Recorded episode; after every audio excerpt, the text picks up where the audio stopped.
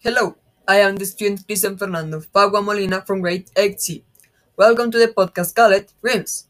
In this podcast, I will answer with the company of my sister some questions about dreams. Let's start. What do people usually dream of for their lives? Having a perfect life.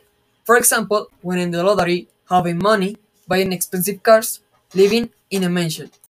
What can people do to make a dream come true? Hard work, study, and discipline. Is it possible to have many dreams in life? How? Yes, for example, creating a life plan in which we organize our dreams. How would people feel if they couldn't fulfill a dream? Very sad and frustrated because it is very difficult to overcome an unfulfilled dream. This is the end of the podcast. Thanks for listening.